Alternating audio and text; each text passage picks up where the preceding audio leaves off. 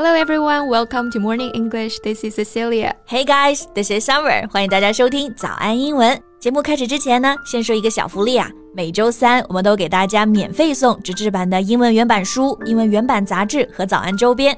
大家微信搜索“早安英文”，私信回复“抽奖”两个字，就可以参加我们的抽奖福利啦。嗯，这些奖品都是我们老师为大家精心挑选的，非常适合学习英语的学习材料，而且你花钱也很难买到。坚持读完一本原版书、杂志，或者用好我们的周边，你的英语水平一定会再上一个台阶的。快去公众号抽奖吧，祝大家好运！Summer，你有没有想过你老了之后的生活是什么样子的？嗯，我觉得我应该会是一个身体棒棒的老太太，住在一个又清静又漂亮的房子里。嗯，和你的孩子住在一起吗？身体好的时候应该不会，我自己住啊。但身体不好的时候。你别说，我还真没想过这些问题，是吧？真的很少会想老了之后的事情，哎。I mean, we do talk about it, but never in a serious way. I know what you mean. Like we say to our friends, 哎，现在多攒点钱啊，老了咱们一起去住最贵的养老院。Exactly.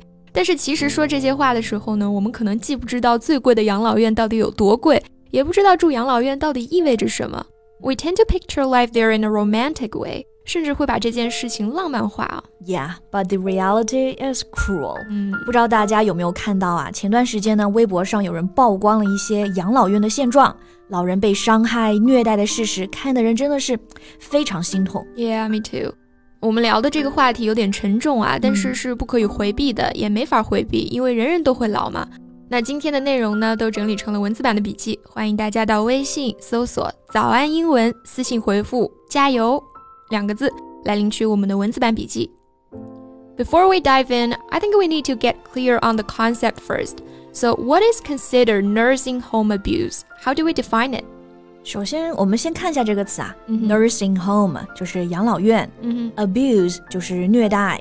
那么，nursing home abuse is any type of harm, including physical or emotional injuries, sexual assault, or financial exploitation that comes to elderly residents in long-term care facilities。嗯，它涵盖了好几个层面啊，包括身体上的、心理上的伤害以及侵犯，还有经济上的剥削。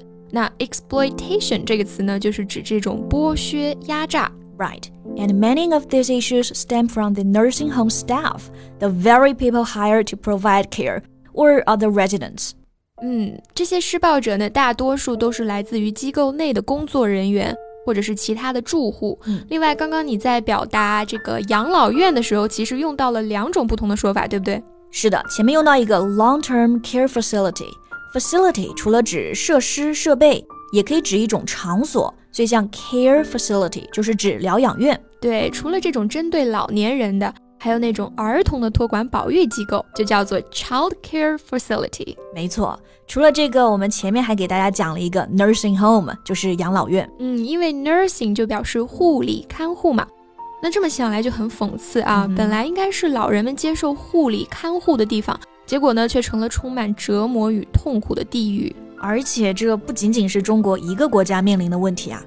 Elder abuse is a global public health and human rights problem that is predicted to increase. Yeah, because many countries experience a rapid growth in the population of older adults. 因为现在很多国家都面临着人口老龄化的问题嘛。那如果有些老人没有子女赡养，也没有人可以求助，那真的面对这种虐待就是求助无门了啊。刚刚讲到的 elder abuse，它就特指虐待老人的这种现象。Yeah. Elder abuse undermines an older person's well being and is associated with a range of serious health consequences. 这些虐待的行为严重损害了老年人的健康，更让他们毫无幸福感可言。那在刚刚这个句子里呢，undermine 这个词就用来表示暗中破坏或者是逐步削弱某件事情。Right, in institutional care settings, older residents are particularly vulnerable and hence at higher risk of being abused. 为什么我们说要尊老爱幼啊？因为老人和小孩就是这个社会上最脆弱的群体。那我们形容身体上或者是感情上脆弱的、易受伤害的，就用到了 vulnerable 这个词。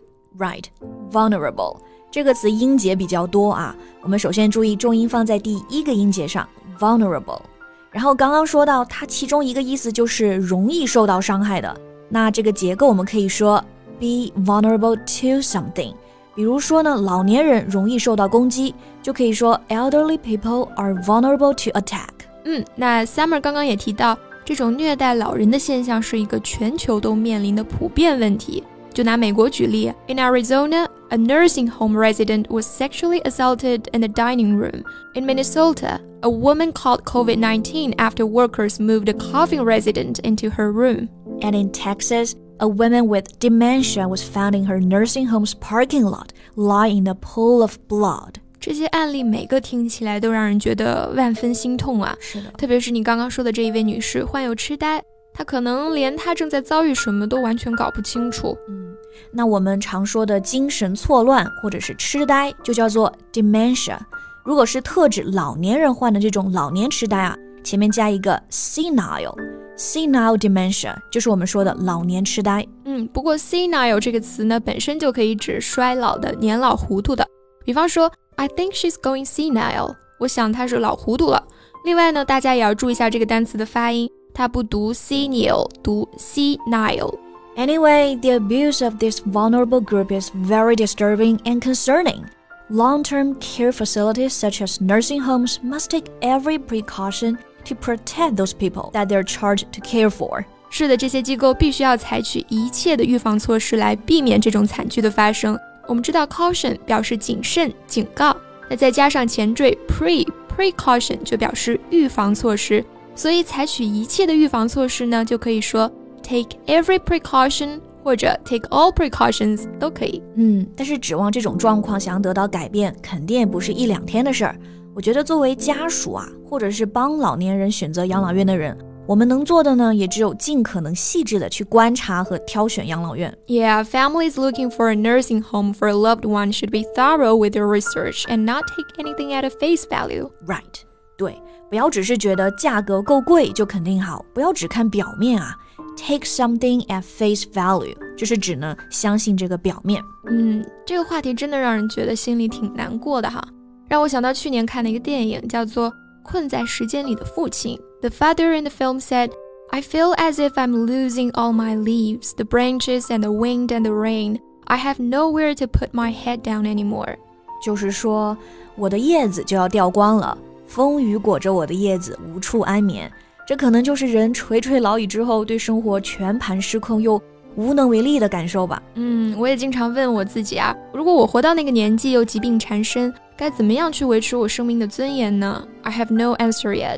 But I think what we can do now is to protect the dignity of the people who are facing that problem at the moment. And maybe we'll have someone to help us when it's our turn.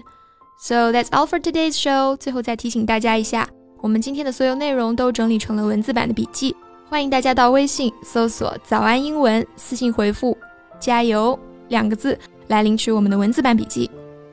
Thank you so much for listening. This is Cecilia. This is Summer. See you next time. Bye. Bye.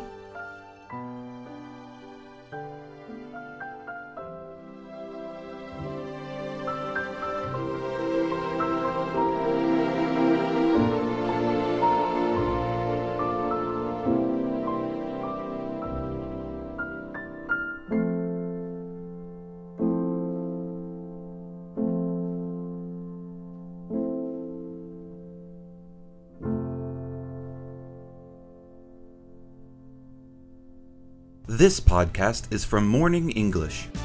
学口语就来早安英文。